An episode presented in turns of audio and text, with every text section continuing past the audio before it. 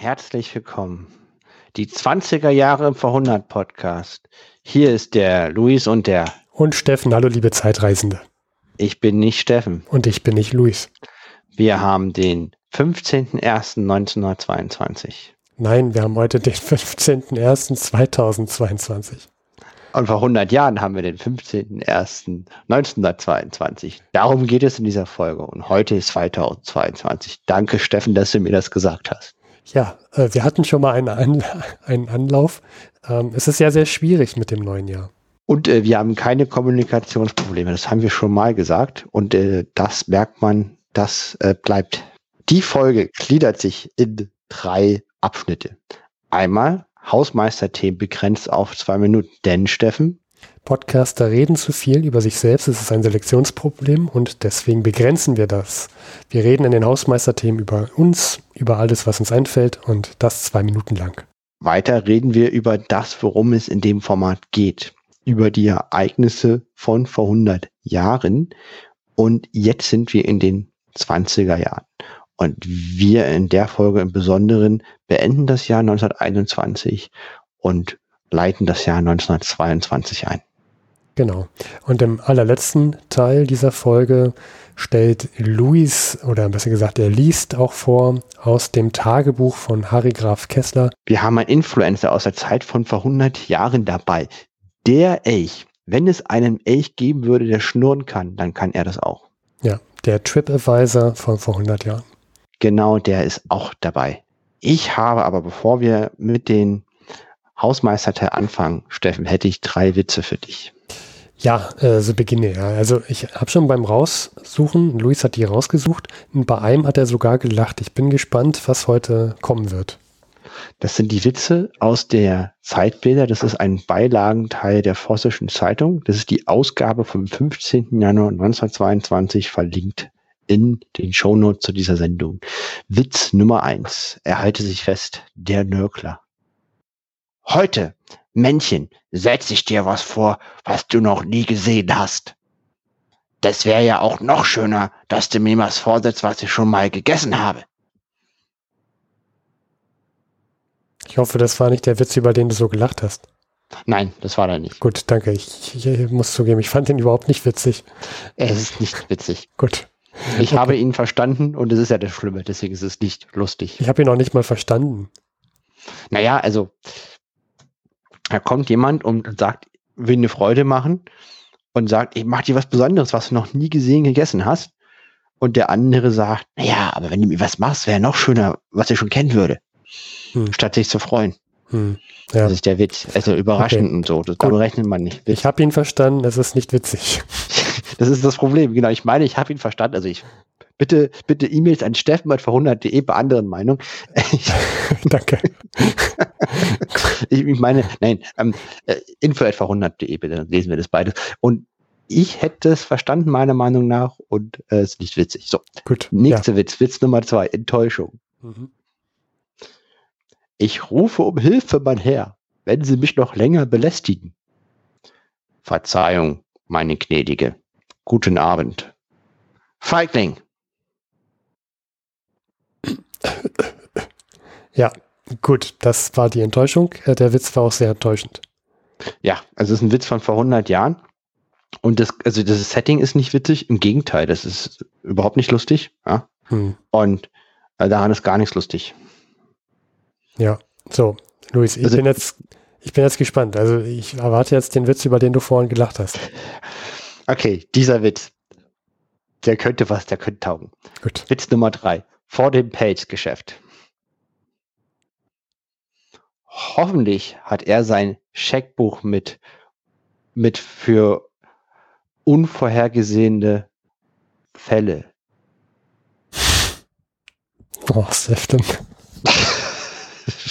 Fälle, ne? Hoffentlich hat er sein Checkbuch mit für unvorhergesehene Fälle. Ist auch noch ein, mehrere Leerstellen und ein Minus davor, vor dem Pelzgeschäft. Hm. Also ich fand den gut. du gehst mit deiner besseren Hälfte zum Pelzgeschäft, würde ich niemals machen. Ich finde Pelze furchtbar. Mhm. Aber wir nehmen es mal an. Zeit von mhm. 100 Jahren und so, ja. Und ja.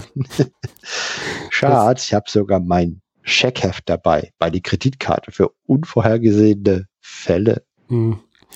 Der Wortwitz ist so, ist so schlimm wie, wie auf Arbeit wurde mir letztens auch so ein Wortwitz erzählt, das äh, muss ich jetzt kurz sagen. Ähm, und zwar hat mir ein Kollege seine Lieblingsfrage äh, vorgestellt. Und zwar seine Lieblingsfrage ist, angenommen, ich kaufe einen Geist, Luis. Bin nicht, habe ich dann geistiges Eigentum erworben? Okay. Hm. Hier möchten wir betonen, wird, nicht alles wird besser. Es gibt auch heute noch so genauso schlechte Witze wie von vor 100 Jahren. Ja. Und wer mehr davon möchte, ich habe eine ganze Witze-Seite äh, verlinkt zu dieser Folge. Kommen wir, würde ich sagen, Steffen, ganz wichtig zu den Hausmeister. Ja, ich, ich möchte darum bitten, wer mehr davon möchte, ähm, luis.400.de E-Mail. Gut, genau. kommen wir. Ich stelle ja. jetzt mein Handy auf zwei Minuten und Steffen, bitte fange an, über dich selber zu reden. Begrenzt auf zwei Minuten. Ich ähm, rede über das, was mir einfällt und mir fällt ein, dass diese Folge die letzte Folge dieser Staffel ist. Das heißt, wir haben danach einen Monat Pause. Die nächste Folge kommt dann erst am 15.03.2022 und wird den 15.03.1922 behandeln. Das hat zwei Gründe. Nummer eins, es macht mehr Sinn, weil wir möchten unbedingt im Januar eine Folge rausbringen, um den Jahreswechsel zu behandeln, weil das ist eine spannende Zeit und eine Gelegenheit zu haben, das letzte Jahr Revue passieren zu lassen. Genau. Das ist einfach besser. Und dann kommen wieder fünf Folgen, dann wieder ein Monat Pause, wieder fünf Folgen und das behalten wir dann so weit. Richtig, also immer noch zehn Folgen im Jahr in zwei Staffeln. Nur diese Herbststaffel geht bis in den Januar. Und wir haben privat oder ich habe private Gründe und deswegen machen wir das einfach. Ja, äh, mehr dazu dann nächste Folge, glaube ich. Ja. Ja, privat ansonsten, also ich glaube, Luis, du und ich, wir sind jeweils beide äh, getrennt voneinander ähm, auf der Suche nach ähm, Wohnungs, äh, nach Wohnungsraum, so immer noch. Äh, es nimmt kein Ende. Äh, also die Situation, Wohnungssituation ist weiterhin so wie äh, vor 100 Jahren, könnte man, vergleichbar. Also das Problem ist das gleiche. Ja. Und äh, die Wohnungen sind endlich. Ja. Genau. So. Ansonsten fällt dir noch was ein, Luis? Ähm, wir nehmen wieder über den über das Internet auf. Ich habe viel Literatur besorgt, weil ich bin schon auf der Suche für den nächsten Tagebuchschreiber, weil Harry Graf Kessler kann ja nur bis in den 30er Jahren Tagebuch schreiben und wir planen langfristig. Ja, das ist das Wesen des Vorhundert Podcasts. Denn wir wissen immer, was morgen ist.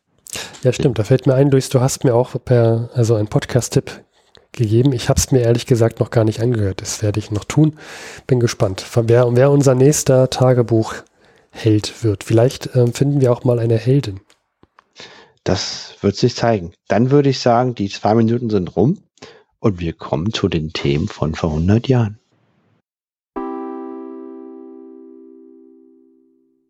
Wie in der Einleitung erwähnt, wollen wir erst das Jahr 1921 beenden und dafür haben wir das Weihnachtsfest und einen Jahresrückblick und einige äh, Zahlen, Filme und Bücher mitgebracht für das Jahr 1921, um das Jahr ausklingen zu lassen. Und dann wollen wir direkt springen, schwupp, sozusagen ins neue Jahr, ins Jahr 1922. Einen sogenannten Zeitsprung machen. Genau. Steffen, passt es, wenn ich jetzt mit Weihnachten 1921 anfange? Ja, ähm, Weihnachten war ja gerade, aber du kannst ja nochmal so einen Rückblick Weihnachten 1921 machen. Wie war denn das Weihnachtsfest? Ja, und zwar, es war nicht sorglos. Ähm, das, wenn man sich die Pressemeldungen zum Jahr 1921 für Weihnachten anguckt, würde ich sagen, das Veto ist, es ist nicht mehr schlimmer geworden. Ist auch eine Aussage. Also das heißt, die letzten Jahre, ich würde mal schätzen, seit Kriegsausbruch ist es schlimmer geworden. Und jetzt Richtig. anscheinend nicht mehr. Mhm. Genau, Zitat Berliner Illustrierte Zeitung. Die echte sorglose Weihnachtsfreude haben wir seit 1914 nicht mehr erlebt. Wenn wir aber gerecht sein wollen, müssen wir zugeben, dass sich die Verhältnisse ein wenig gebessert haben. Ein wenig. Ja, also. Also jetzt komm, Steffen, ich habe was Positives. Ja, komm, äh, gib uns die positive Ladung, dröhne uns zu. Na, die ist jetzt leider schon wieder vorbei, weil äh, Arbeitslohn 1000 Mark eines einfachen Arbeiters, schätz mal den Preis einer Tanne.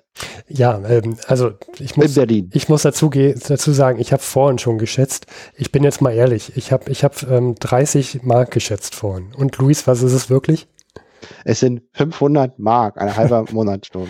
Einfach mal so leicht verschätzt, würde ich sagen. Und das Schlimme daran ist, ich habe sogar noch für eine Tanne weniger geschätzt, als eine, als eine Gans wert war. Denn wie viel hätte man für eine Gans zahlen müssen? Luis, du hast es vorhin gesagt zu mir. 36 Kilo, 36 Mark pro Kilo. Pro Kilo. Eine Gans hat ja bekanntlich ein paar mehr Kilo. Das kann man sich vorstellen, dass bei den einfachen Arbeiterfamilien, die haben ja oft auch nur einen Verdiener, die Wohnung voller Weihnachtsbäume und Gänse war. Ja, auf jeden Fall. Und vor allem, wenn durchschnittliches Einkommen 1000 Mark war, aber so eine Tanne 500 Mark, dann musste ja eigentlich das ganze Jahr für so eine einzelne Tanne nur sparen. Ja, ich hoffe, dass sie eine Möglichkeit gefunden haben, eine andere Tanne von jemandem mitzunutzen. Ja. Vielleicht auch eine Tanne, die irgendwo steht in der Erde oder so. Es gibt ja jetzt auch, habe ich mitbekommen, das äh, Mietmodell. Du kannst jetzt äh, nach, du kannst jetzt Tannen mieten, kannst du die abholen, äh, für Weihnachten mit nach Hause mhm. nehmen. Ähm, das haben Freunde von, von uns gemacht, Luis. Mhm. Und dann äh, über Weihnachten musst du die natürlich pflegen, auch ein bisschen bewässern, im Licht halten und dann gibst du die nach Weihnachten zurück, kriegst du auch dein Pfand dann zurück, hast, hast die gemietet. Musstest keinen Baum kaufen, nicht, nicht fällen, ist auch eine Lösung. Kann ich mir jetzt aber nicht vorstellen, dass es vor 100 Jahren auch so war. Ein Tannensharing. Tannensharing, genau. Äh, Tering. Tenning. Hm, naja. Ja. Tannenteilen, TT. Ja, ähm, ich hoffe, ähm, dass es da irgendeine Möglichkeit gab, ähm, mit was Warmem zu essen und etwas anderes wie eine Tanne Weihnachten zu feiern. Wir hatten ja auch die Klapptannen äh, im Schützengraben 1914. Stimmt. Vielleicht auch noch ein Zitat, was mich wirklich berührt hat, und zwar von der Düsseldorfer Zeitung für Weihnachten, was ich ja. vortragen würde wollen. Ja. Von jeher schon sind die Festtage für Einsame oft unerfreulicher als die geschäftigen Werktage. Noch weit mehr ist dies der Fall in den letzten schicksalsschweren Jahren, da jede festliche Ausspannung den Einsamen nur Gelegenheit bietet, sich tiefer in den Kummer zu versenken, da der Vater, Bruder, Sohn oder Verlobter den heldenhaften Tod fürs Vaterland gestorben sind, wodurch Hoffnungen restlos vernichtet sind. Ja, Weihnachten kann gerade in diesen Zeiten, also gerade die, die Weihnachtszeit ist ja für, ist halt richtig, richtig mies, wenn du mhm. dann äh, Angehörige verloren hast, äh, wie es ja auch jetzt ähm, 19, 2020, 2021 durchaus der Fall sein kann. Ähm, und dann natürlich der Erste Weltkrieg vor 100 Jahren. Da werden so einige allein gefeiert haben, zwangsweise. Ja, das ist, das kann auch Weihnachten, also Weihnachten kann auch echt schrecklich sein. Mhm. Da muss man aufpassen, dass man da nicht hinkommt. Ja. Und ich denke mal, die damals haben sich das äh, nicht ausgesucht. Nee, ich glaube, das suchen sich die allerwenigsten allein aus. Ja, äh, ja. Luis, hast du noch was? Wie, wie sah es denn so eigentlich aus mit Spielzeug vor 100 Jahren zu Weihnachten? Hatten die, konnten die Kinder reichlich beschenkt werden oder, oder war das auch knappes Gut? Ähm, da habe ich nur einen Eintrag gefunden, dass ähm, Spielzeuge beliebtes Exportgut ist und, ähm, und dadurch, dass da die Markt so entwertet wurde, wurde ist, äh, ist das deutsche Spielzeug im Ausland günstiger, weil die ja in Pfund oder Dollar bezahlen als im Inland und wurde viel in Ausland verkauft. Hm, okay. Also auch das in der Hinsicht nicht gut, aber anscheinend, so wie du erwähntest, immer noch besser oder nicht mehr ganz so schlimm wie in den Jahren davor. Und das Ganze können wir, glaube ich, auch auf das Jahr 1921 übertragen. Diese Aussage, Talsohle überschritten, heißt aber nicht, dass es gut war. Hm. Ja, willst du nochmal zusammenfassen, mit welchen Konflikten hatten wir es denn 1921 so zu tun? Was waren so die großen Themen? Gerne. Der rote Faden war der Konflikt um die Reparation. Londoner Ultimatum und so weiter und so weiter, Erfüllungspolitik. Mhm. Ja, ich kann, mir, ich kann mich auch an so ein Ruhrgebiet erinnern, was da mal kurz abgeschottet wurde. Genau, da gab es einen Aufstand der Kommunisten. Ja. Ein Aufstand in Mitteldeutschland. Das war auch ein Thema. Ja, ja. Dann gab es etwas, was in Deutschland sehr, sehr negativ aufgenommen wurde und den Rechten Meinungen Vorschub gibt, ist die Teilung Oberschlesiens. Wichtiges Industriegebiet, gab es eine Abstimmung, polnische und deutsche Sprachgebiete und die Grenze ist schwer zu ziehen und es wurde geteilt und im Deutschen Reich ist man sehr unzufrieden. Aus damaliger Sicht. Ja, ich kann mir vorstellen, es gibt auch noch heute irgendwelche Leute, die da damit unzufrieden sind. Aber ja. Gut, und was hatten wir noch? Ähm, das, was du in der letzten Folge so wunderschön erzählt hast, den Bürgerkrieg in Irland mit der Autonomie von Südirland, was äh, sich nach einer sehr sinnvollen Lösung hm. äh, anhört. Ja, wobei ich Autonomie äh, vorsichtig sagen möchte, denn einige Politik hatten sie nicht in der eigenen Hand. Aber ja, stimmt, Irland.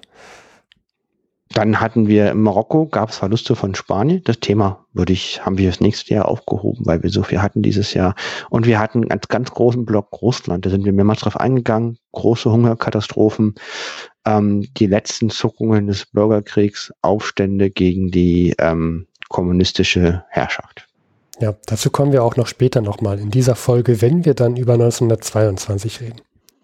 Die letzten beiden Sachen, die noch in diesem Jahr letzten Konflikte waren, es gibt einen Krieg zwischen der Türkei und Griechenland über Kleinasien. Mhm. Äh, dieser Konflikt dauert an und wir hatten den Kaiser und König Karl KKK. Und äh, dieser wollte unbedingt wieder König sein in Ungarn aus seinem Exil in der Schweiz, ist gescheitert, ist jetzt nicht mehr erwünscht.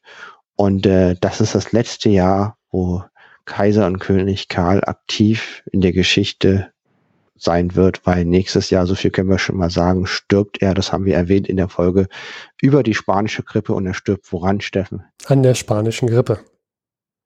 Sehr gut. Also, das sehr gut bezog sich jetzt auf, dass ich es wusste, ne? Nicht, dass Richtig. Der, okay, gut, das muss man Wobei, ja mal so sympathisch ist er jetzt auch nicht. Hm. Ja, ich fand, ich fand, das ist schon eine, eine Aussage, eine starke Aussage, dass der nach Ungarn ging, um sein Königreich wieder zu gewinnen, dann verbannt wurde, zurück ins Exil sollte, in die Schweiz und die Schweiz sich geweigert hat, ihn wieder aufzunehmen. Ich finde, das sagt schon alles. Ist es sehr unglücklich. Nochmal, ich, ich wünsche ihn ein, ich hätte ihn ein sehr langes, gesundes, nur unbedeutendes Leben gewünscht in die Zukunft. Ja, ja. dem schließe ich mich an. Das Gut. hätte ich ihm schon gewünscht. Also das ging einfach nur darum, dass es gut ist, dass er nicht mehr versucht, Unruhe zu stiften. Ich hätte aber eine, eine lange Rente mit 4T ihm gegönnt. Ja, so viel Disclaimer muss sein. Das waren, glaube ich, alle Themen, Luis, die wir 1921 hatten. Ja, wir hatten aber, wir haben rausgesucht, und zwar zum ersten Mal ein Buch des Verhundert Podcasts, ein Buch des Jahres 1921. Und äh, Trommelwirbel, Trommelwirbel, Trommelwirbel, Trommelwirbel, Trommelwirbel. Die Abenteuer des braven Soldaten Schweigs während des Weltkrieges von Jaroslav Hasek. Großartiges Buch, habe ich im Schrank, habe ich gelesen.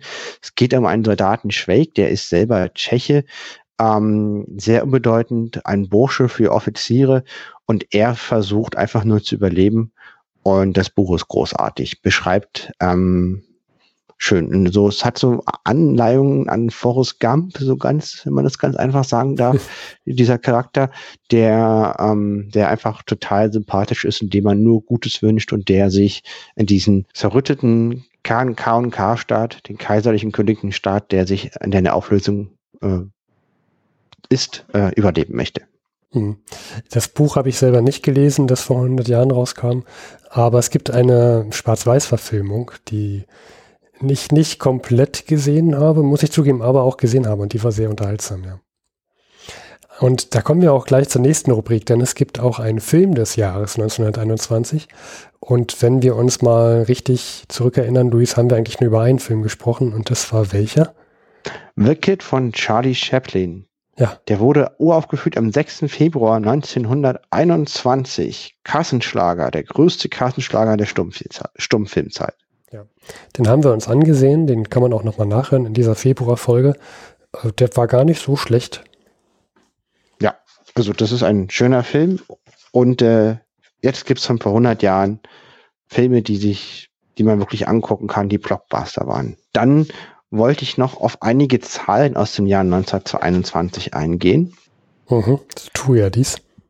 Und zwar, was ich, äh, was ich äh, interessant fand, es gab im Jahr 1921 im Vergleich zum Vorjahr äh, minus 19 Prozent weniger Eheschließungen.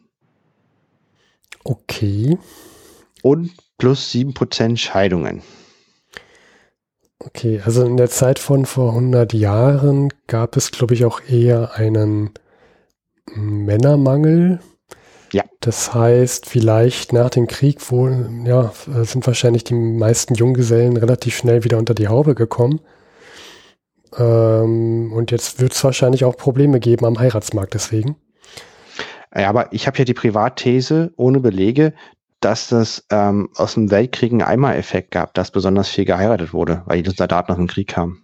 Ja, das glaube ich auch, ja. Und, und jetzt hat sich das, jetzt normalisiert sich das gerade wieder. Ja, und ich kann mir auch vorstellen, dass ja viele wahrscheinlich auch irgendwelche Psychosen davon getragen haben oder sozial nicht mehr ganz zurechtkommen, dass vielleicht deswegen auch die Scheidungen gerade nach ein paar Jahren eher wieder zerrüttet, also die Ehe nach ein paar Jahren zerrüttet ist, dass deswegen vielleicht zu Scheidungen kommt. Wäre jetzt meine private These. Richtig. Wir haben 730.000 Hochzeiten im Jahr 1921 und 40.000 Scheidungen. Also eine Scheidungsquote von 5,5 Prozent. Eine sehr geringe Scheidungsquote. Die ist heute mal einiges höher. Echt? Mhm. Ja. Gut. Naja. Also Luis und ich haben in diesem Jahr 2021 nicht zur Scheidungsrate beigetragen. Nein, das stimmt. Im Gegenteil. Dann wollte ich noch sagen, äh, Berlin hatte vor 100 Jahren 3,8 Millionen Einwohner. Das ist ja ungefähr auf dem Stand von jetzt. Hanna Berlin hat, glaube ich, Berlin, Berlin hat weniger, 3,3 irgendwas, 3,4. Auch die gleiche Fläche, ist es mehr, Steffen. Äh, sag mal nochmal bitte, das habe ich dich falsch verstanden. Berlin hat 3,8 Millionen Einwohner. Und jetzt, jetzt, hat Berlin, Berlin hat jetzt 3,4. Achso, ja, okay, aber ungefähr auf dem gleichen Stand. Mhm etwas mehr. Ich finde es interessant, weil die meisten Städte sind ja gewachsen im Laufe der Geschichte. Nur Berlin nicht. Berlin ist gesunken durch zwei Weltkriege und die Teilung und alles. Hat hm. weniger Einwohner als in den 30er, 40er und 20er Jahren. Ähm, ja, gib uns noch haben, ein paar Jahre und dann ist Berlin wieder auf dem Vor Vor Vorkriegsniveau vom Ersten Weltkrieg. Wenn man Wohnungen baut. Ja, wenn man Wohnungen baut. Ja, ähm, es gibt 17,4 Millionen Mitglieder der gesetzlichen Krankenversicherung. Und ich bin auch gleich durch mit meinen Zahlen. Was ich noch sagen wollte, ist, der, das Deutsche Reich hat Ausgaben von 144,5 Milliarden Mark und Einnahmen von 149,5 Milliarden Mark. Und beides ist eine Steigerung von 180 Prozent im Vergleich zum Vorjahr. Das liegt an der Inflation und die Schuldenlast Last des Staates beträgt 250 Milliarden Mark. Das ist ordentlich. Ja. Und ähm, noch wichtige Einzelhandelspreise ähm, des Jahres 1921.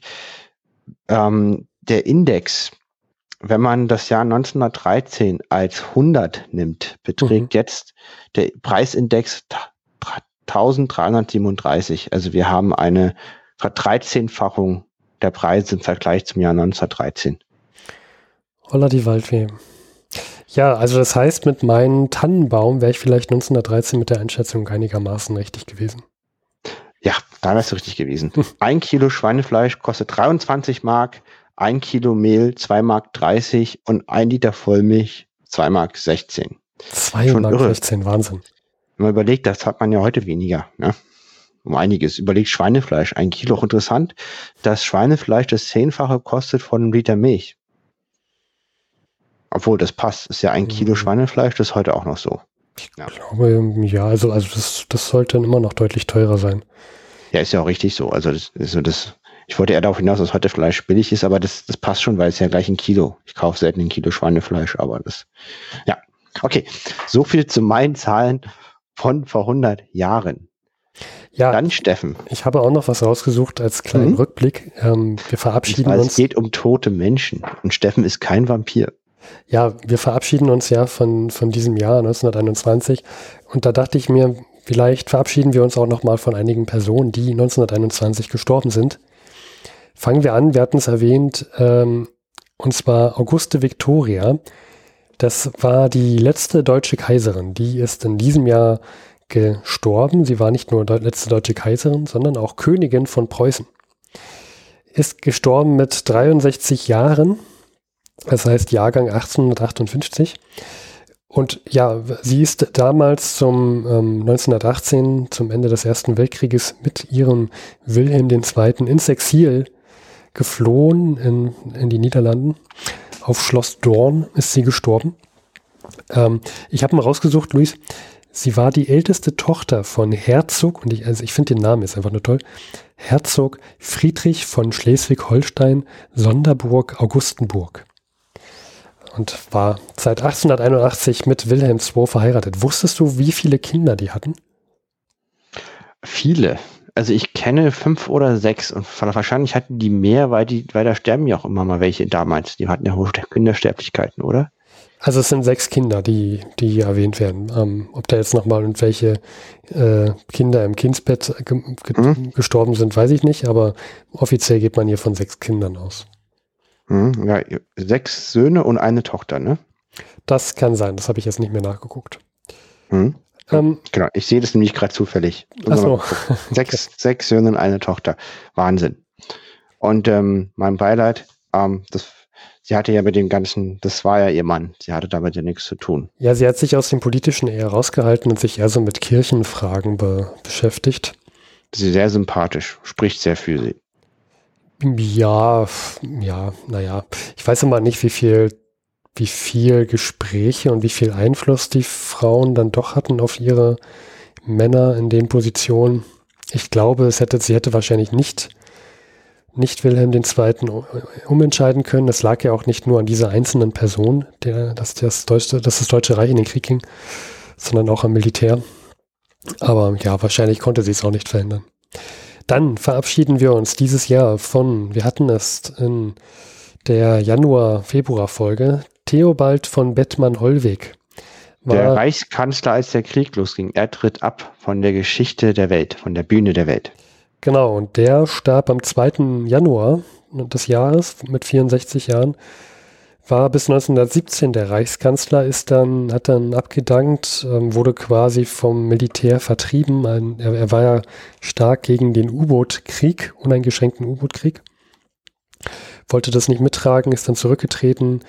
Ähm, dann haben quasi Hindenburg und Ludendorff quasi das, ähm, die Führung übernommen, natürlich nicht offiziell als Reichskanzler, aber haben es übernommen. Der Rest ist Geschichte. Was ich noch erwähnenswert fand, äh, war, ist, dass jetzt am 2.1.1922, also erst in diesem Jahr, das erste Mal der sogenannte Sesiso Club tagen wird, gegründet wird. Kannst du dich noch daran erinnern, was der Sesiso Club ist? Ich hatte es damals erwähnt. Jetzt kommt Große Wir Frage. hatten das ausführlich. Ich weiß auch, dass Harry Graf Kessler da mal sprechen wird. Mhm. Genau. Das ist ein, also einmal im Jahr, genau an diesem Todestag, findet dieses, findet ein Treffen des Sesiso-Clubs statt im Berliner Hotel Kaiserhof.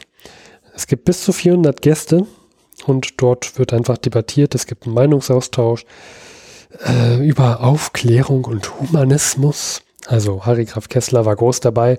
Da würde mich dann auch mal interessieren, ob Harry Graf Kessler dazu was geschrieben hat. Vielleicht, ähm, Luis, hören wir dazu noch was von dir? Vielleicht doch nicht. in dieser Folge. Er ist im Ausland. Wenn es soweit ist, werden wir das erfahren. Gut, dann wird es vielleicht nicht dieses Jahr sein. Aber der Theo, Theobald von Bethmann Hofig, ich erinnere mich immer, das war ein sehr, sehr intelligenter Mensch und der, der hat unglückliche Entscheidungen getroffen und ist äh, heute eigentlich viel schlechter in Erinnerung geraten. Der hätte auch ein ganz anderes Leben haben können. Der war zur falschen Zeit am falschen Ort. Das war einer der fähigsten Beamten des, hm. ähm, des damaligen Reiches und eine sehr helle Kerze auf der Torte. Sie hat nur zur falschen Zeit gebrannt und in die falsche Richtung Rauch gelassen. Ja, man, man denkt auch, dass er wahrscheinlich nicht, nicht führungsstark genug war für diese Zeit.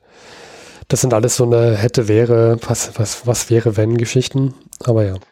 Aber ich kann mal gleich zum Beispiel den Kaiser und den König Karl ist mir sehr unsympathisch. Und Willi der Zweite, erst recht, ne? Hm. Wilhelm der Zweite ist sehr, sehr unsympathisch, finde ich. Ist halt so wieder, wieder schlau und, und ähm, ja, Bethmann Holweg, auch wenn er wirklich unglückliche Entscheidungen getroffen hat, die maßgeblich ähm, am Ersten Weltkrieg äh, in der Entstehung da, ähm, beteiligt waren, ist er mir sympathisch als Mensch trotzdem offen. Also ich hoffe, man kann das so sagen. Also der war halt intelligent und der hat mit seinen Mitteln versucht, das Beste zu erreichen. Ja, ich, es hat schon einen Grund, warum sich da 400 Leute in einem, an seinem Todestag versammeln und über Humanismus und Aufklärung sprechen. Ja. Eben. Also wenn man so abtritt, wenn man solche Leute zu seinem Grab kommen, dann hat man was richtig gemacht im Leben, dann war nicht alles verkehrt. Ja, solche Leute kommen, richtig, solche Leute sind nicht zum Grab von Wilhelm II. gekommen. Wahrscheinlich nicht. Ähm, aber wer noch ähm, ein großes, ein großes ja, Begräbnis hatte mit sehr vielen versammelten Menschen, ähm, war der tragische Tod von Matthias Erzberger. Der wurde ja ermordet. Wir berichteten in Folge 121 mit dem Titel Es war nicht alles schlecht. Und der Grund, warum wir den Titel damals so wählten, war, dass das auch für ähm, Frieden und äh, gegen, gegen Rechtsextremismus damals protestiert wurde. Daher, das war der Grund, warum es nicht alles schlecht war. Äh, Matthias von Erzberger mit 45 Jahren gestorben, heißt äh, Jahrgang 1875, war Zentrumspolitiker. Und er hat den Waffenstillstand unterschrieben und das wurde ihm übel genommen. Genau. Ah, unfassbar. Und das wird ihm persönlich übel genommen, dass er in dem Moment das Richtige getan hat, um irgendwie einen Frieden zu erzielen. Ja. Das ist ja, ist ja auch dieses, äh, warum mir Hindenburg und Ludendorff so unsympathisch sind. Das sind ja. die Militärs, die sich, die für einen uneingeschränkten U-Boot-Krieg ja vorangeschritten sind, die die Politik dazu bewegt haben, die ähm, dann sich 1918 einfach davon begeben haben und gesagt haben, ja, der, der Rest ist jetzt zivil, ähm, Zivilpolitik, damit haben wir nichts mehr am Hut. Und ja, jetzt muss sich so ein Erzberger äh, dahinstellen, muss den Friedensvertrag äh, unterschreiben, den Waffenstillstand und auch an den Friedensverhandlungen teilnehmen. Und, dann, und selten hat dieses Bild den Kahn aus der braunen Masse ziehen besser gepasst als in diese Situation. Und ja. reingefahren haben ihn die Militärs, meiner Meinung nach. Ja, also vor allem die Militärs, vor allem Hindenburg, Ludendorff. Und ähm, ja, und Erzberger wird dann da zu der Zeit vor 100 Jahren als als Volksverräter betitelt, also tragische Person. Hat es auch nicht einfach. Sein, sein Sohn selber auch, ist ja auch an der spanischen Grippe gestorben. Mhm. Kurze Zeit selber, später wurde er ermordet. Also auch ein sehr, sehr tragisches Leben, was vielleicht doch hätte anders laufen können. Und die Täter wurden lächerlich bestraft, so gut wie gar nicht. Die Justiz ist auf dem rechten Auge blind. Es werden nur die linken Attentäter bestraft, obwohl rechts auch, wir hatten das ja wesentlich mehr äh, Straftaten verfolgt werden. Ähm, das waren, die Täter waren Mitglieder der geheimen Organis Organisation Konsul. Kann ich nur sagen, großer Umfug, genauso unsympathisch und ähm, die hätten nie wieder die Sonne sehen dürften, aus meiner Sicht, ohne dass da eine Gefängnismauer dazwischen ist. Ja. Wer jetzt auch nicht mehr die Sonne sieht, ist Ludwig III. Ich habe ihn einfach rausgesucht, ähm, er war jetzt keine große politische Person, aber das ist der letzte König von Bayern. Ich wollte gerade sagen, das hat ja aus Bayern. Mhm. Der ist ähm, mit 76 Jahren gestorben, sprich Jahrgang 1845 und starb in Ungarn. Mehr, finde ich, ist äh, nicht, nicht zu sagen über diese Person. Dann, Luis, hast du mich gebeten, noch rauszusuchen? Ich habe immer eine Sache. Es gab ja immer diese Fürsten, die waren ja sehr wichtig fürs Deutsche Reich, weil da gab es ja Mecklenburg und den, den König von Sachsen und Baden mhm. und Württemberg und wie sie alle hießen. Und ich habe mal das Gefühl, die hat irgendwie keiner so richtig vermisst. es gab ja immer Königstreue und so oder Kaiserreich, aber ich habe so selten erlebt, also meine Wahrnehmung, dass jemand in Sachsen oder in Mecklenburg oder in Württemberg oder in Bayern da den König wieder haben will, aber vielleicht täusche ich mich auch. Ja, ich weiß auch nicht, woran es liegt, dass, dass so der Eindruck entsteht, dass man in Bayern so einen König wieder haben wollte. Ähm, es gibt ja auch immer mal wieder spottisch wird gesagt, dass, dass Bayern ja auch derzeit einen König hat. Ähm, ich weiß auch nicht, woran das liegt, Luis. Das ist vielleicht unsere Wahrnehmung aus Berlin. Ja. Gut, dann hast du mich dazu gebeten, auch rauszusuchen, wer denn der, also wir, wir haben hier das Nekrolog auch aus unserem Chronikbuch, um mal im Chronikbuch zu gucken, wer denn dort aufgeführt wird als ähm, Verstorbener mit dem, also wer der älteste Verstorbene ist. Okay, und das können wir sagen, das ist der V100 Award für die Lebensleistung. Nein, nein, nein, auf gar keinen Fall. Aber das ist der äh, V100 Award als ähm, im Chronikbuch aufgenommen als ältester Verstorbener. Genau, so meine ich das. Und zwar ist äh, diese Person mit 88 Jahren gestorben, also äh, durfte seit Januar 1833 die äh, Zeit verleben und heißt Karl Eugen Düring. Sagte der Name was? Nein. Düring, habe ich jetzt nachgelesen aus diesem Chronikbuch, war ein Philosoph, Wissenschaftstheoretiker und Nationalökonom. Und dann habe ich mir weiter noch durchgelesen und dachte zum Anfang, naja, klingt ja ganz sympathisch. Er hat sich ähm, so äh, 1870er Jahre, hat, hat, er sich gegen das Universitätswesen und gegen, gegen Professoren, also hat die so ein bisschen ähm, angegriffen. Also jetzt nicht, nicht ähm, physisch, sondern hat so das Konzept angegriffen. Dachte ich, naja, Mensch, das klingt ja sympathisch. Der hat, wurde dann, ihm wurde dann deswegen auch 1877 die Lehrbefugnis entzogen, sodass er dann Privatlehrer wurde. Ähm, und hat sich auch so gegen Religion ausgesprochen und dachte, naja, hm, ist interessant, hätte ich jetzt nicht mhm. erwartet. Und dann kam es, ja, also er hat aber auch das Judentum und Christentum bekämpft und wird als einer der größten Antisemiten ähm, der Geschichte äh, bezeichnet in, in, diesem Chronikbuch. Dachte das mir, wusste ich ja, nicht. Ist vielleicht das doch nicht so nicht. sympathisch. Der kriegt kein, der kriegt die goldene Himbeere. Ähm, ja, ist das, das die goldene ja die Himbeere oder ist es die, die blaue Himbeere? Das ist die goldene Himbeere. Die goldene Himbeere. Egal, also er wird mit ähm, schlechtem Obst beworfen. Ja, also der muss schlechten Tee trinken. Genau. Ich meine, er hat ja lange gelebt und ich hoffe, er hat viel Zeit für schlechten Tee gehabt. Hat er sich verdient. Ja. Und sind die goldene Himbeere. Also die goldene Himbeere an Karl Eugen Düring. Er hat lange gelebt. Er hat sein Leben, seine Zeit nur nicht gut genutzt. So. Das ähm, zum Thema Nekrolog. Dann würde ich sagen, gehen wir auf das Jahr 1922.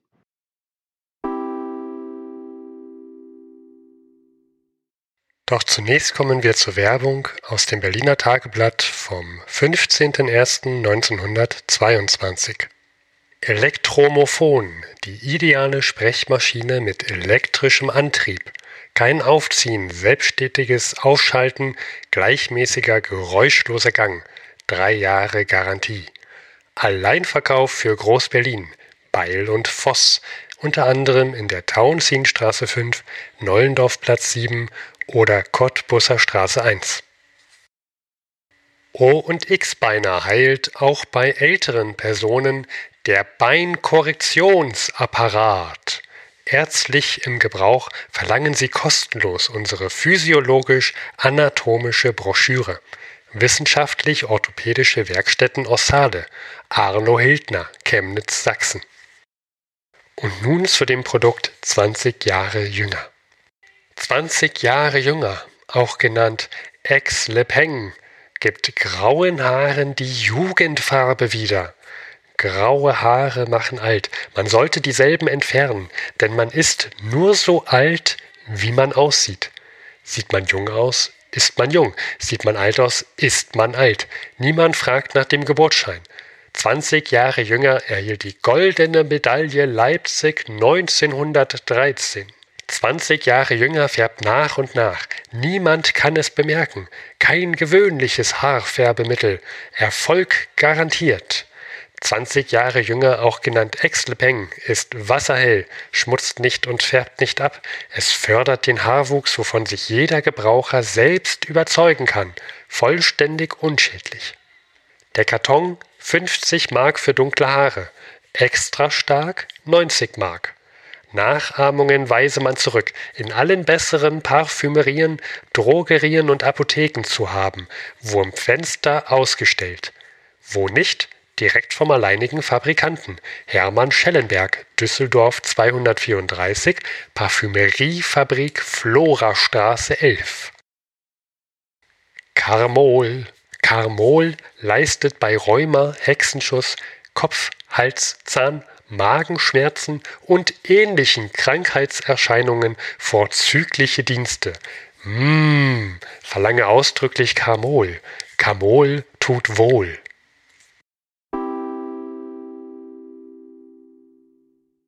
Kommen wir zum Jahr 1922. Steffen, ich mache jetzt diesen Podcast mit dir seit 1914. Das sind acht Jahre. Jetzt sind wir schon im Jahr 1922. Wahnsinn. Ja, vier Jahre Weltkrieg, vier Jahre Frieden. Und immer noch keine Ruhe in Europa. Ja, wobei man muss dazu sagen, Luis ist ein bisschen geschummelt, denn wir hatten ein Jahr Pause. Das stimmt. Aber in einem Jahr ja, da, okay, ich lasse es, du hast recht. Aber wir haben, Bonus, wir haben Bonusfolgen rausgebracht. Also wir haben produziert. Die, die das dabei waren im Jahr 2019, die wissen, wovon wir reden. Ja, wer nicht, kann sich es gerne nochmal anhören. Ja, ähm, gut, also das Jahr 1922. Fokus. Keine Ruhe in Europa. Ich würde sagen, lass uns mal kurz so, so eine Art Setting so einen großen Rahmen hier auf Papier malen oder in die, in die Lauscher, in den Euro Abspielgeräte eurer Wahl malen, mhm. um das Jahr einzuleiten. Gut, ja. Also ich male, ich male das jetzt hier so in den Äther rein. Genau, so links oben ist immer noch Reparation. Eine Reparation, Reparation, Reparation. Das Thema kommt auch in das Jahr 1922 und belastet das Verhältnis zwischen dem Deutschen Reich, den ehemaligen Mittelmächten, also auch ähm, Österreich oder Ungarn mit den Siegermächten der Entente. Ja, kennen wir, wissen wir, sehen wir, wie es aussieht. Hm? Genau, dann gibt es ja kein Osmanisches Reich mehr seit vier Jahren. Das heißt, man hat auch im Nahen Osten wurden damals unglückliche Staaten ähm, festgelegt, Grenzen festgelegt, Jordanien, Syrien, Libanon, Palästina und da gibt es auch, da ist Druck auf dem Kessel. Das mhm. ist jetzt mal eine andere Ecke, ja, also einmal, zweite Ecke. Einmal mit den Lineal durchgezogen, komme was wolle, führt zu Konflikten, ja. Genau, also, also zweite Ecke, dritte Ecke in Europa da kesselt's auch. Ja, da klingen die Glocken in Süden und Südost- und Osteuropa war das halt auch so ein Riesenreich untergegangen. Die kaiserlich und königliche Monarchie. Österreich, Ungarn gibt es viele neue Nationalstaaten. Ungarn, Rumänien, Tschechisch, Tschechoslowakei, Österreich. Und diese Staaten, diese Grenzen sind umstritten. Da hat jeder eine eigene Meinung, wo welche Grenze verlaufen, verläuft und gibt's Ärger. Jupp. Nächste Ecke. Ist, vierte Ecke ist Irland und Bo Bürgerkrieg. Ja. Dann gibt es immer noch Kämpfe im Sowjetrussland aus dem Bürgerkrieg, Weißen und Roten. Ja, also man kann feststellen, es sind quasi dieselben Konflikte wie 1921. Ja, aber anders. Nicht genau gleich. ähm, für Deutschland ist es auch ähm, von der Grundlage her, es gibt kaum Arbeitslose. Das finde ich sowieso interessant hohe Inflation, kaum Arbeitslose, denn die einheimischen Produkte sind international gefragt und können gut verkauft werden, weil die deutsche Mark so billig ist. Ja, also Made in Germany ist ein, ist ein Billigprodukt. Ja. Die Einnahmen gehen aber für die Reparation drauf und die Regierung in Berlin versucht alles, die Verbind also die Verbindlichkeiten aus dem Versailler Vertrag auf ein erträgliches Maß zu vermindern. In Frankreich wird es einen Wechsel der Politik geben und es wird eine Regierung an die Macht kommen, die Deutschland, die für eine harte Reparationspolitik steht, die Deutschland dazu bringen möchte, möglichst viele Reparationen zu bezahlen. Und das ist eine, daraus wird sich eine Isolierung des Deutschen Reiches geben in der Welt. Und das Deutsche Reich wird sich mit dem Osten, also mit Russland, annähern, mit zwei Mächten, die halt nicht anerkannt werden. Mhm. Ja, ich hatte auch schon den Briand, hatte ich eigentlich auch schon nicht so als den deutschlandfreundlichsten Menschen in Erinnerung. Ist interessant, dass er zurücktritt und jetzt nochmal, also es nochmal härter wird dadurch. Genau. Das können wir eben auch schon sagen, weil ich, gleich in wenigen Minuten kommen wir darauf ein, Briand tritt zurück. Jetzt im Januar, deswegen. Und die neue Regierung ist nicht deutschlandfreundlich. Okay, ja, dazu kommen wir gleich dann. Vielleicht nochmal, wie es innenpolitisch steht in Deutschland. Es gibt eine ständig wachsende wirtschaftliche Not und dadurch stärken, sind, dadurch werden die antidemokratischen Kräfte gestärkt, die die junge Republik bedrohen. Mhm. Diese Entwicklung hört nicht auf. Ja, okay. Und im Jahr 1922 betritt leider ein sehr unangenehmer Charakter die Bühne, äh, ein Mensch namens Benito Mussolini. Mhm. Okay. Also auch der, der tritt jetzt die Bühne, okay. Das heißt, wir haben den Marsch der Schwarzhemden in diesem Jahr, im neuen Jahr. Ah, war das 22, ja? Okay. Ja. Gut. Soweit bin ich noch nicht range vorangegangen in äh, Chronikbuch, muss ich sagen. Dann kommt das hier gleich noch. Und äh, positiv ist, dass es gibt viel Pessimismus und Nationalismus in der Politik, aber der große Kontrast sind die rasanten Entwicklungen, die technisch und auch kulturell stattfinden, besonders in Amerika. Ich bin auch, auch schon, also auf generell so Kultur 1922 sehr gespannt, was wir da so haben werden. Äh, es gibt auch einen Film, auf den ich mich schon freue, Luis, und den hatten wir schon gesagt, dass wir den wahrscheinlich gucken werden. Denn äh, es kommt ein Vampirfilm heraus, Nosferatu. Uh. Den äh, kann man, ich habe gesehen, den kann man auch bei Stand heute YouTube, könnte man sich den vielleicht auch ansehen. Eine sehr gute Idee, bin ich sehr dafür. Das, das finde ich gut. Und das ist halt der Gegensatz. Man hat richtig tolle Filme, man hat spannende Mode, spannende Musik, die Menschen, die Gesellschaft verändert sich, sie wird toleranter als im Verhältnis von vor 100 Jahren, muss man natürlich immer sehen. Die, die, die Massen mobilisieren sich, es gibt erste Staus, erste zivile Luftlinien, das alles findet trotzdem statt im Hintergrund. Das ist das Spannende daran, trotz des ganzen Pessimismus. Es ist eine sehr kreative Zeit und es wird viel erreicht. Hm. Ja. Also ein spannendes Jahr 1922, was uns hier erwartet. Richtig. Und jetzt nach dieser Einleitung möchte ich gleich äh, anfangen mit einer Meldung vom 6. Januar zu einem neuen alten Thema, nämlich Reparation, Steffen. Same procedure as every year, James. Ja. Gut. Und zwar es kommen bekannte Namen, Walter Rathenau, ähm, Aristide Briand, mhm. äh, David Lloyd George und der Vertreter Italiens, Ivano Bonomi. Ja. Bekannte, bekannte Größen, Oberhäupter aus den Nachbarländern, sag ich mal. Genau. Und das ist der oberste Rat der Entente-Mächte und es geht in die Reparationsforderung, wie immer. Ja. Die deutsche Reichsregierung wird vorgeladen und die sagen, wir können schon die Rate jetzt im Januar nicht zahlen und brauchen einen Aufschub. Ja, und das kommt sicherlich ganz gut an. Und sie werden mhm. sagen, ja, natürlich. Oder? Ja, das, dazu kommen wir gleich.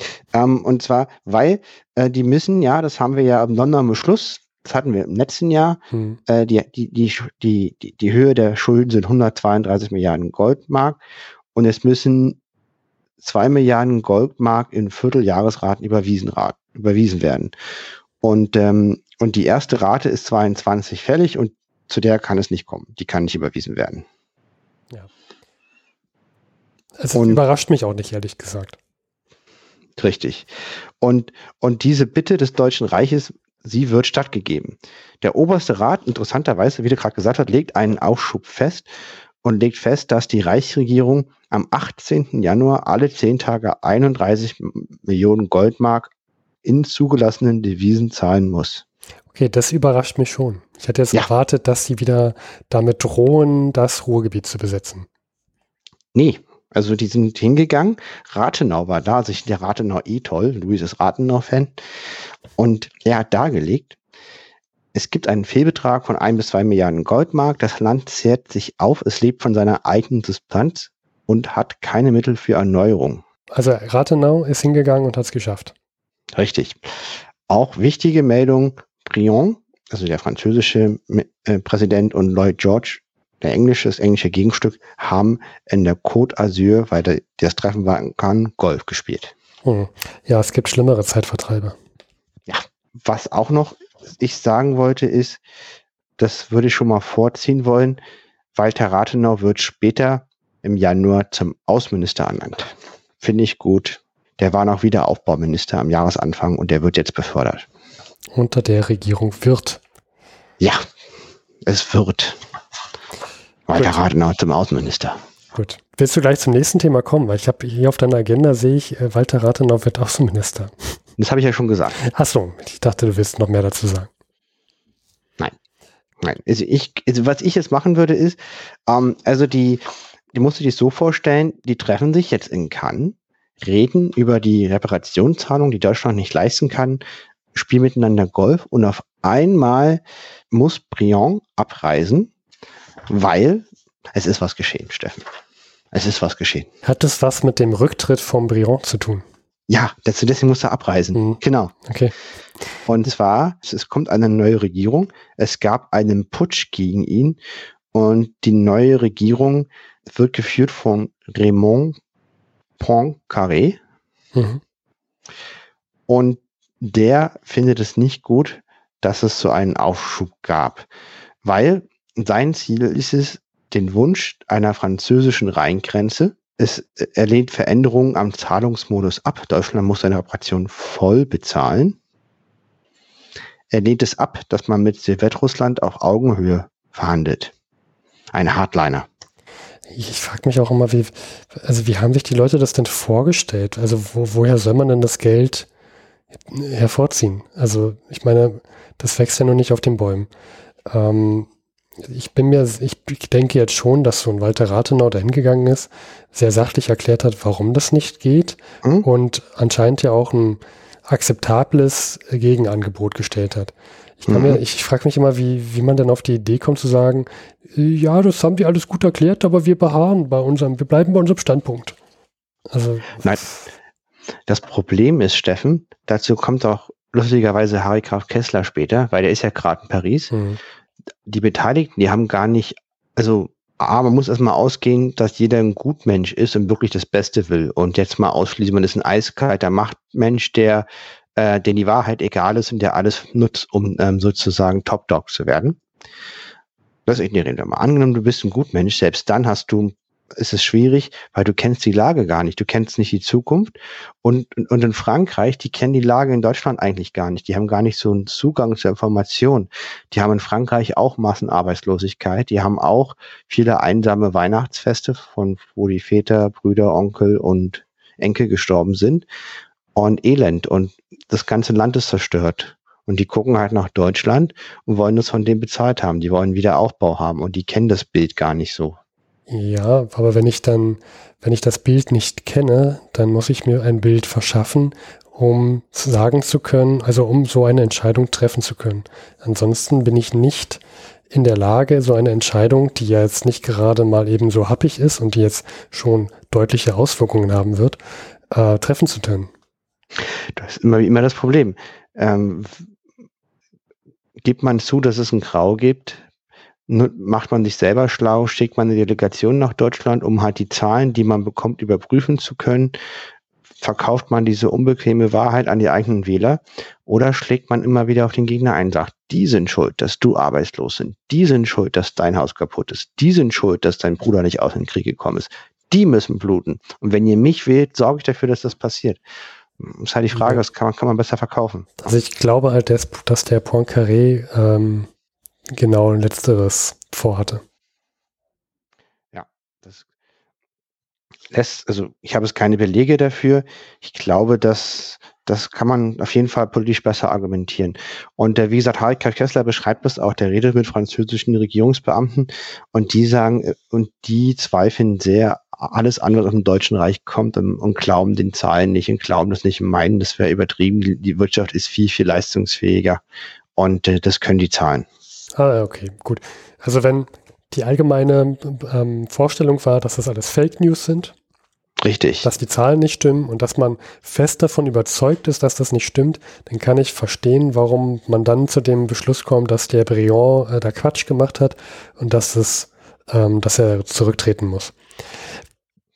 Finde ich aber auch komisch, ne? Du bist, da bist du, also du bist jetzt der britische Minister, äh, bist in Cannes, spielst Golf mit dem französischen Präsidenten, unterhältst dich da, machst wahrscheinlich auch so äh, Strategiebesprechungen, wie du dich verhalten möchtest in der Zukunft. Gibt ja auch noch andere Dinge, die äh, gerade am Brodeln sind, zum Beispiel da Griechenland, Türkei herum so. Mhm.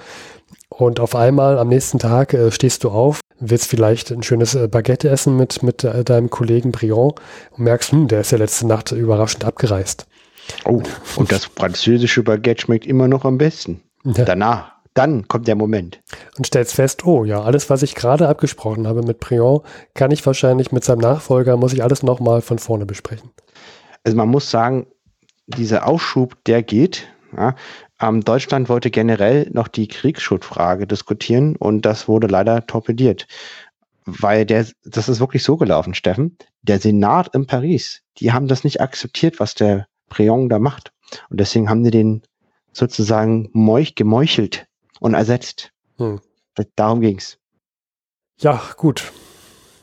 Also, Briand fährt jetzt zurück, ähm, wurde abgesetzt. Was passiert jetzt? Ähm, Poincaré geht, wird jetzt neuer neuer Staatsoberhaupt, neuer Staatsoberhaupt. Richtig, und das kommt in der nächsten Folge, weil die Absetzung war am 12. Januar. Mhm. Und die Deutschen haben einen Aufschub bekommen für ihre ersten Reparationszahlungen. Und die Kuh ist erstmal vom Eis. Ja, also das Deutsche Reich ist die Kuh. Und dann, und jetzt geht es erstmal weiter. Und dann in den nächsten Folgen gehen wir darauf ein, was Poincaré alles anstellt. Ja, und ich sehe, wir werden noch sehr viel Spaß haben mit diesem Namen. Ja, ich weiß, dass ich es falsch ausspreche. Ich ja. kann nicht anders. Ich, ich kann es auch nicht besser. besser machen. Ich kann es auch nicht besser. Der Verhundert Podcast entschuldigt sich hierfür. Er kann kein Französisch, also ich nicht, und ich kann die Sprache, die ich nicht kann, auch nicht gut aussprechen. Also ich kann beides nicht. Ja, aber das haben wir schon mehrmals erwähnt. Ich denke, alle Zeitreisende werden das äh, verstehen. Ja, Luis, wollen wir gleich zum nächsten tollen Thema kommen? Um, Was ist es denn? Naja, also wir, wir, wir sind jetzt ja gerade so Reparation, Schuld, ah, alles ist schlecht. Lass uns noch mal richtig, noch mal tiefer ins Tal fahren mit der Stimmung und kommen mal zur Hungerkatastrophe in Russland, damit wir noch mal richtig schön ähm, depressiv werden. Und danach ähm, gibt es noch eine schöne Meldung. Da bin ich ja mal gespannt. Du hattest es schon im Rückblick erwähnt von 1921. Es gab eine große Hungerskatastrophe in Russland. Die, ähm, das haben wir immer mal wieder so angeschnitten. Jetzt haben wir uns gesagt, anlässlich 1922 kommen Zahlen zu dieser Hungerskatastrophe. Da wollen wir das nochmal neu aufreißen, das Thema.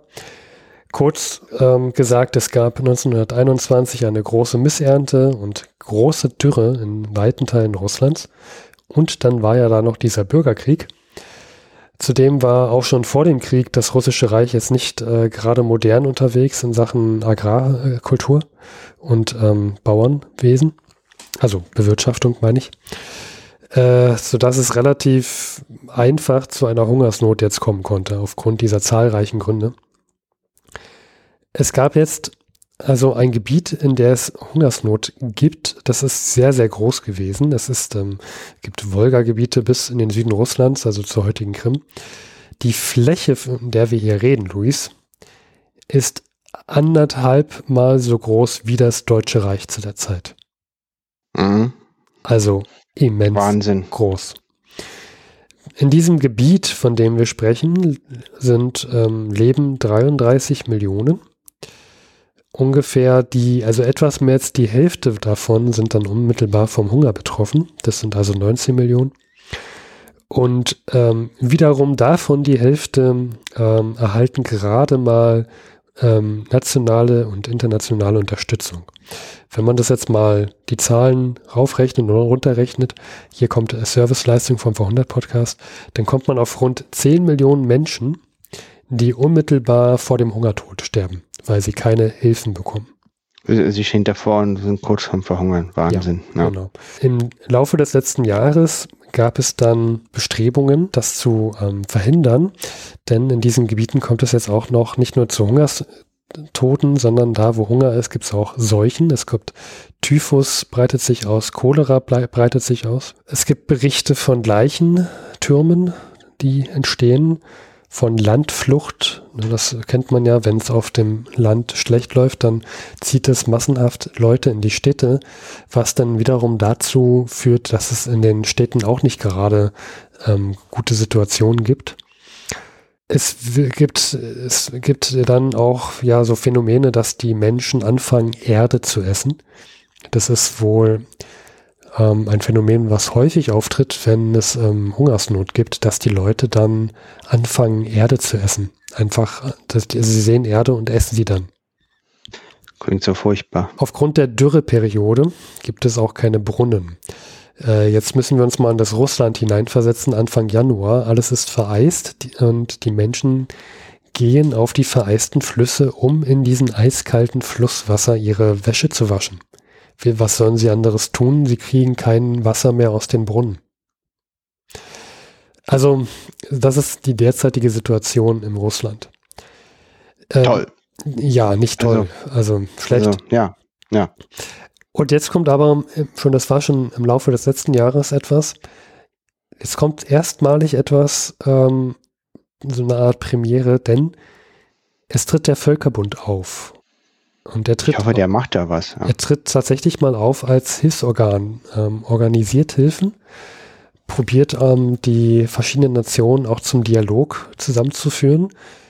Im Sommer letzten Jahres, 1921, senden sie auch einen Hilfsdiplomaten in die Region. Der soll sich vor Ort ein Auge machen, soll sich ansehen, wie ist die Lage, soll koordinieren.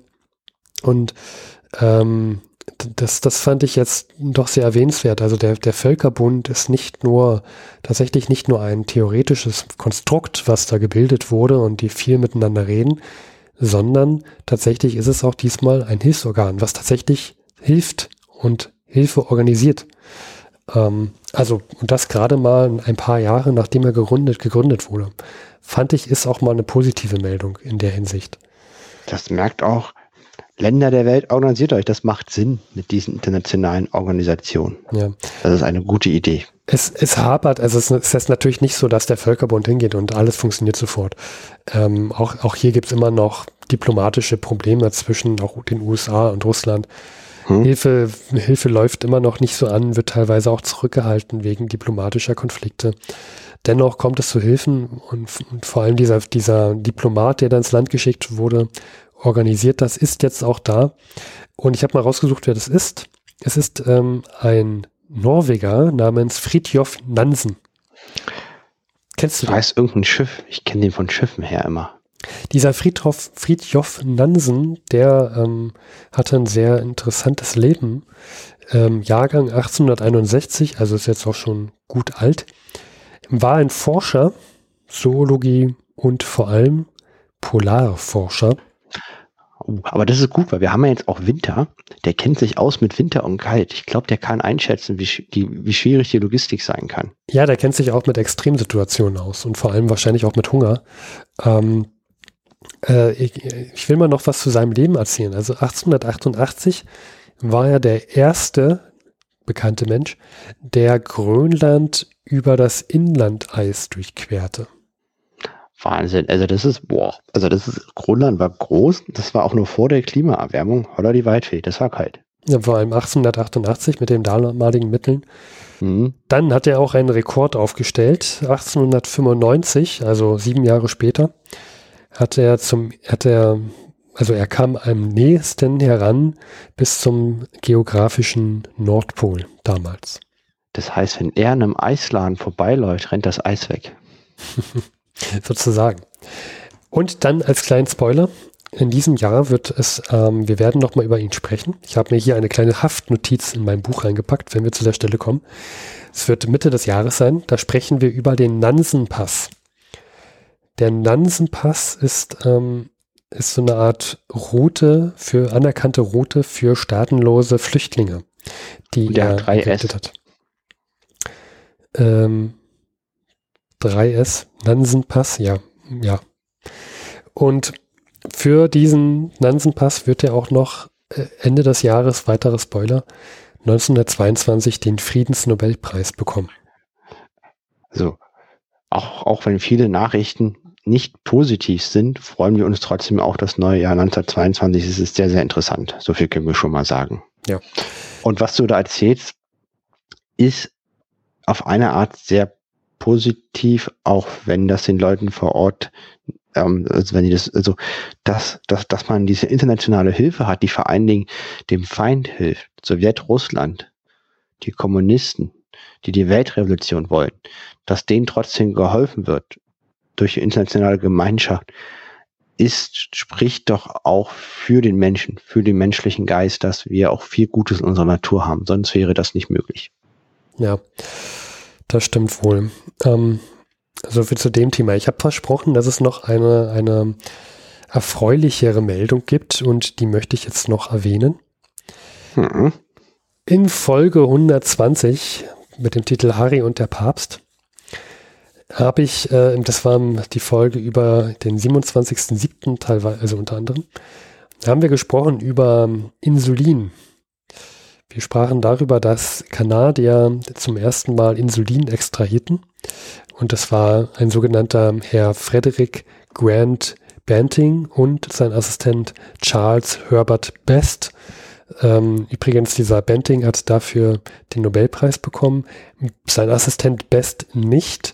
Dafür aber dieser Institutsleiter, ähm, den ich jetzt nicht erwähnen möchte, eigentlich, denn eigentlich hätte es Best sein müssen, der den Nobelpreis bekommt. Grober Unfug. Ja. Ähm, auch Benting hat sich damals dagegen ausgesprochen, dass Best nicht den, also er wollte, dass Best den auch den Preis bekommt und nicht dieser Institutsleiter, aber okay. Und am 30.07., also drei Tage nach der erstmaligen Extrahierung, wurde ja Insulin, erzählte ich damals, zum ersten Mal auch bei einem Menschen erfolgreich angewendet. Das war ein 13-jähriger Junge, der schon in einem Koma lag. Und warum grabe ich diese Meldung jetzt aus? Denn ich grabe sie deshalb aus. Jetzt am ähm, 11.01. wird zum ersten Mal berichtet über eine erfolgreiche längere Behandlung eines Patienten. Dieser, Juhu. dieser Patient ist 45 Jahre alt, hatte Diabetes oder hat, hat es immer noch, wurde aber bereits aufgegeben, ähm, bis dann der Benting und Best ankam mit ihrem mit Insulin. Sie behandelten ihn daraufhin damit und seit Herbst 1921 erhielt dieser Mann Insulin und kann jetzt fast schon wieder ein normales Leben führen. Man überlegt, was das für die Insulinkranken vor 100 Jahren bedeutet. Für die Insulinkranken steigt die Sonne der Hoffnung über den Horizont. Ja, ich habe mich auch ähm, vor kurzem mit äh, aus dem Freundeskreis unterhalten. Ähm, eine, eine Freundin ähm, ist ähm, schwanger und hat, hat, muss, hat leider auch mit Schwangerschaftsdiabetes kämpfen und meinte, dass man tatsächlich in den 80er Jahren noch die Frauen, die Schwangerschaftsdiabetes hatten, ähm, dass die teilweise ihre, ihr Kind abtreiben lassen mussten. Äh, also pff, da hat sich auch einiges in den letzten Jahren nochmal getan. Und ähm, es, man sagt schon, die Kinder, die jetzt bei, also die jetzt in Diabetes, bei denen jetzt Diabetes festgestellt wird, dass sie eventuell schon zu den Generationen gehören könnten, in denen Diabetes geheilt werden könnte. Sehr viel Konjunktiv. Aber das lässt mich, also ich finde es lässt mich sehr zuversichtlich darauf blicken, dass vielleicht Diabetes irgendwann einmal tatsächlich Geschichte sein wird. Positiv, erfolgreich, langfristig. Luis findet das toll. Ja, also so viel. Wenn mir selber in der dritten Person sprechen darf. Ja, ähm, Steffen findet, dass Luis das darf. Und damit ähm, hat Steffen auch eine positive Nachricht verkündet. Das war das, worüber ich erzählen wollte. Sehr gut, Steffen. Finde ich gut. Finde ich sehr, sehr schön. Und Insulin ist für die, das ist eine so tolle Sache. Und ich finde es allem Wahnsinn, dass das schon so lange da ist. Ja, ich finde es immer wieder krass, dass, ähm, also, Diabetes wird ja teilweise genetisch weitergegeben. Ähm, teilweise kriegen die Menschen das aber auch so. Also die Lebenserwartung, wenn du, wenn du Diabetes vorher hattest und es noch kein Insulin gab, deine Lebenserwartung war nicht, nicht sehr hoch. Und man konnte es nur einigermaßen mit Ernährung ausgleichen. Aber ich sehe es ja in meinem Familienkreis, habe ich ja auch Diabetiker. Äh, mein Vater ist ja auch betroffen. Ähm, also die Vorstellungskraft fehlt mir, das allein über die Ernährung ähm, ausgleichen zu können. Ich bin echt beeindruckt, dass, ähm, wie die Menschen das teilweise geschafft haben und bin sehr, sehr dankbar für dieses Medikament. Äh, muss man, ähm, ja, es, es gibt bestimmt einen Schrein, und ich hoffe, dass ach, es wird einen Schrein geben. Und dieser Schrein hat sein Existenzrecht. Ich bin für mehr Schreine. Gut. Schrein, Schrein. Ja, okay. Gut, Luisa, hast du noch was? Hast du noch eine Meldung? Ja, Steffen, und zwar, ich habe wieder ein Tagebuchteil. Ich habe den schönsten Elch mit den elegantesten, schlankesten, durchtrainiertesten Beinen und Wimpern dabei der Elch der Elche, Harry Graf Kessler, der Influencer aus der Zeit von vor 100 Jahren. Heute würde er twittern, er würde auf Instagram sein Jet-Set-Leben teilen und insgeheim für die Geheimdienste die, äh, dieser Welt aktiv sein. Vor 100 Jahren hat er das auch getan, nur mit den damaligen technischen Mitteln, nämlich mit seinem Tagebuch. Er hatte eine Followerzahl von eins, sich selber und er findet sich immer selber hervorragend. Harry Graf Kessler. Das hast ja. du schön gesagt, Luis. ja, und äh, dieser Harry Graf Kessler, was hat der dann so in den letzten Wochen erlebt? Was hat er in sein Tagebuch reingeschrieben? Also man muss halt immer sagen, er findet sich selber toll, man, nur er kann auch wieder was, denn er ist in Paris, ja, äh, mhm. Paris, Stadt der Liebe. Am 16. Dezember geht's los mit der Periode seines Lebens, über der ich heute berichten möchte. Er ist in Paris, Stadt der Liebe, und er trifft sich am Vormittag mit Pont-Levé, habe ich total falsch ausgesprochen. Das ist aber ein Ministerpräsident von Frankreich und zwar bis 1917. Das war der Ministerpräsident. Den muss man erstmal treffen. Und die, der ehemalige Präsident lebt in einer hübschen Altpariser Wohnung. Ja, ich denke mir, er hat ein hartes Leben. Ich glaube so, ich, ich glaube, die war nicht nur hübsch, die war sogar sehr opulent. Harika Kessler war sich hübsch. Aber er hat sie überhaupt nicht beleidigt. Also, also das muss ein richtiger Palast gewesen sein, wenn, der, wenn er sie jetzt hübsch bezeichnet. Ja, das ist die höchste Auszeichnung, die man von Harry Graf Kessler für seine Wohnung bekommen kann. Definitiv.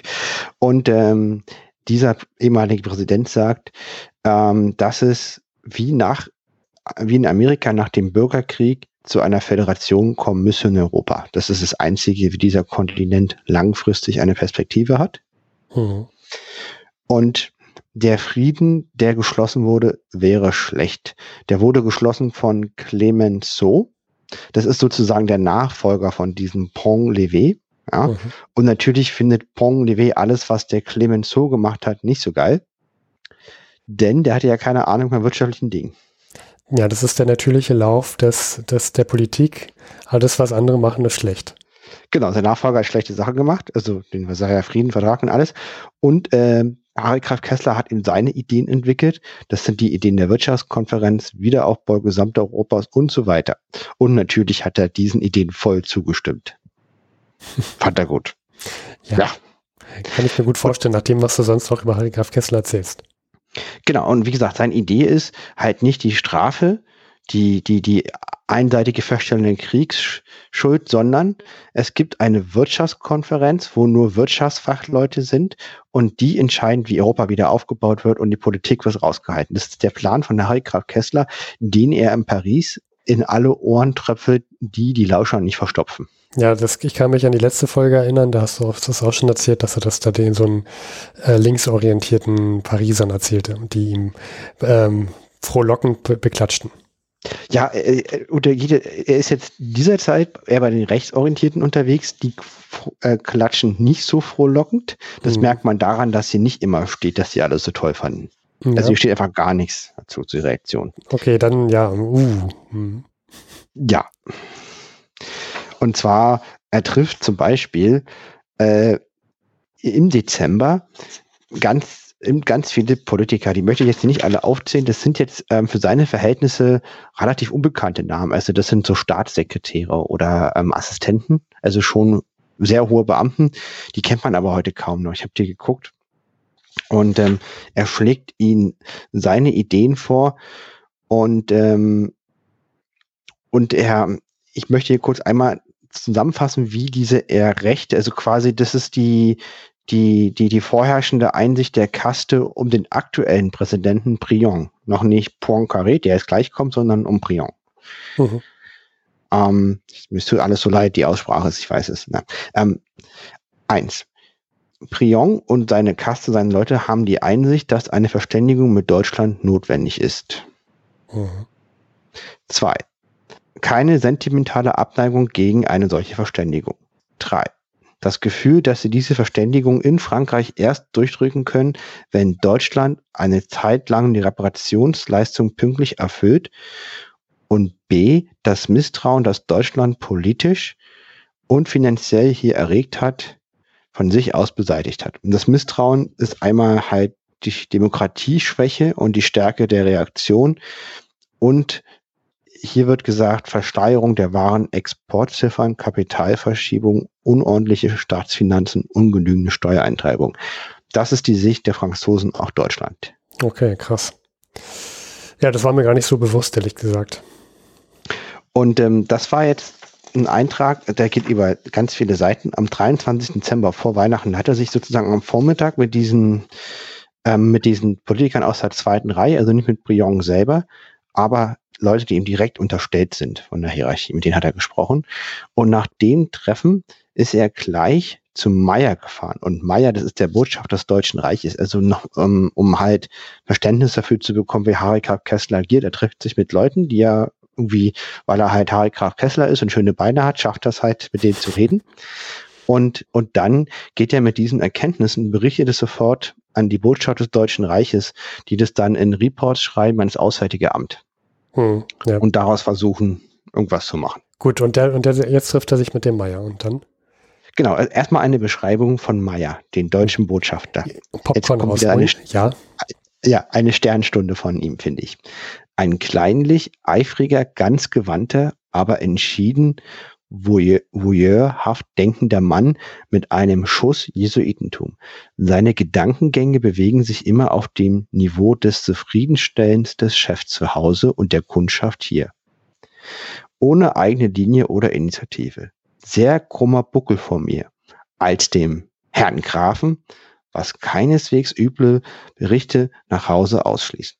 Man dürfte ihn hier ganz bequem, aber ziemlich nebensächlich finden. Kein Politiker hat ihn mir gegenüber auch nur erwähnt. So, also mal wieder roasted bei Tesla. Ja, genau. Ich habe dafür keine Belege. Ich könnte mir aber gut vorstellen, dass Harry Graf Kessler selber gern Botschafter wäre. Ja, das kann ich mir auch gut vorstellen. Und wenn dann die, wenn dann jemand nicht aus, aus, aus seiner Sicht nicht auf sein Niveau geht, ist er unzufrieden. Aber ich, das ist kein Beleg. Das habe ich jetzt nur so nach äh, vier Jahren Tagebuch lesen. Hm. Mein Bauchgefühl. Ja. Ja, das passt so in sein, in sein Portfolio. Ja, er sagt, ja, ähm, er redet auch am Weihnachten mit einem Abgeordneten der ähm, des Gebiets Mahn. Wir hatten ja die Mahne-Schlacht und das Gebiet von diesem Abgeordneten ist komplett verwüstet und die reden über den Wiederaufbau. Erstmal fällt auf, dass er diesem Abgeordneten sehr sympathisch findet. Okay.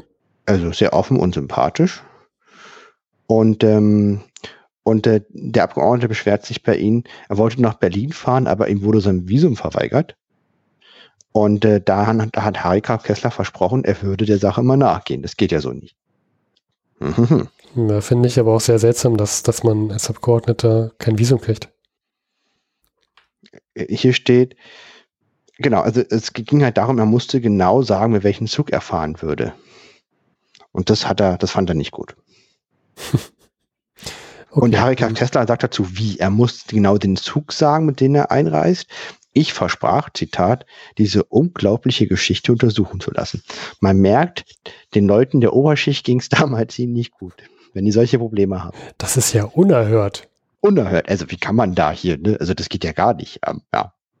Ein Harry Graf Kessler zum Beispiel lässt sich nicht vorschreiben, welchen Zug er nehmen wird. Genau. Und jetzt, jetzt muss man sich das so vorstellen, jetzt hat Harry Graf Kessler jemand gefunden, den er, den er auf seine Ebene anerkennt und jetzt wird zwischen den beiden Elchen über Wiederaufbau gesprochen. Zitat. Auch überall sonst, das heißt, in dem bei weitem größten Teil des verwüsteten Gebiets kann man ruhig deutsche Arbeiter verwenden, das sagt der Abgeordnete. Er selbst wünsche nichts lebhafter, als dass in seinem eigenen Wahlkreis zunächst ein Dorf durch Deutsche aufgebaut werde, dann würden sich sofort andere Dörfer, andere Dörfer melden. So würde die ganze Sache ins Rollen kommen ob ich ihm nicht hierzu behilflich sein könne. Er übernehme die volle Verantwortung auch der französischen Regierung gegenüber. Er möchte mich mit anderen Vertretern der verwüsteten Gebiete zusammenbringen, um die Sache schleunig zu fördern. Wenn erst die verwüsteten Gebiete wieder im Aufbau begriffen seien, wird sich die Annäherung zwischen Deutschland und Frankreich schnell vollziehen. Ja, klingt nach einem Plan. Kann also ich meine, er verbringt Weihnachten damit, Weltfrieden zu stiften. Ja, also das, das klingt jetzt so, so als ob es nichts gebracht hätte oder also als ob es etwas ist ja, also wir sagen es ja auch immer etwas einseitig, ne? Also Harry Graf Kessler, er schreibt von sich in der in den höchsten Tönen und ähm, aber das, was er macht, der schadet damit ja auch niemandem und ich glaube schon, dass es dazu beiträgt, ähm, den Frieden etwas zu festigen. Ja, er spricht mit der anderen Seite, ähm, probiert darzustellen, wie die denken. Also das sind schon, finde ich, sinnvolle Maßnahmen. Ja, absolut. Und äh, kennt die richtigen Leute, verkauft sich sympathisch, gibt den Gegner ein Gesicht. Und die Idee ist gut. Wenn beide wirklich die Macht hätten, das umzusetzen, wäre, glaube ich, ein wichtiger Schritt in Richtung, also das sorgt viel mehr für Frieden als jede Milliarde Reichsgoldmark, die über die Grenze gekippt wird. Hm, ja, dass da, dass da Aufbau, Aufbau betrieben wird. Ja, Verständigung. Das war ja auch nach dem, nach dem Zweiten Weltkrieg so wichtig, dass ähm, so ein Austauschprogramm gefördert wird zwischen Frankreich und, und der, der BAD. Ja. Ne? das hat ja auch ähm, anscheinend gefruchtet. Also wir sind, wir sehen Frankreich ja, wir haben ja gar kein Feind, Feindverhältnis mehr im, im Allgemeinen zu Frankreich. Gott sei Dank. Furchtbar. Mhm. Furchtbar. Am ersten Weihnachtstag war er am Grab seiner Mama. Zitat. Früh an Mamas Grab, das ich mit weißen und rosa Rosen und Mistezweigen habe bedecken lassen. Tja, ich kann mich nur an einen Augenblick erinnern, an dem er das schon mal gemacht hat. Also es kommt nicht sehr häufig vor, dass er das in sein Tagebuch schreibt. Es sei denn, ja. du hast es sonst nicht so erwähnt. Nein, also private Dinge, also private Sachen kommen gar nicht vor. Hm. Also das ganze Tagebuch, das sind ja hier auch zum Beispiel seine Jahre 19 bis 23, 900 Seiten, ganz selten, weniger als ein Prozent privat, also was er ist und einfach ist wirklich alles, was er denkt, was für die Weltgeschichte von Bedeutung hat. Hm.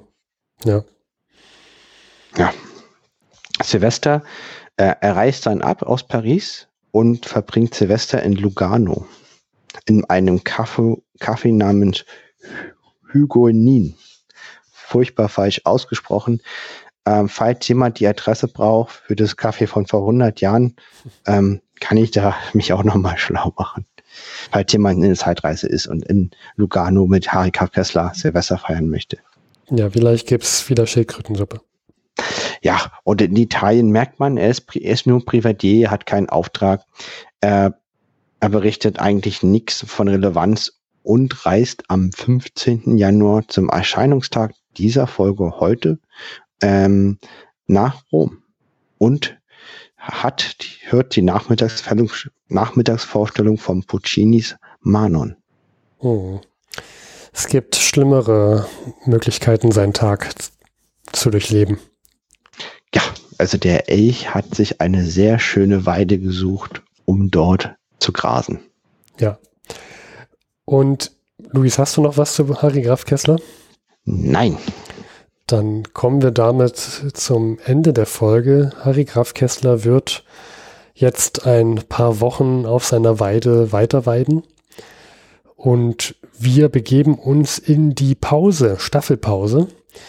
Die nächste Folge kommt am 15. März heraus. Und Luis wird welches Datum behandeln?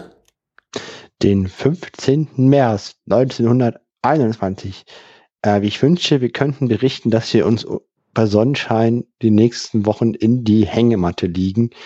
Aber aus Gründen passiert es nicht. Wir berichten am 15. März.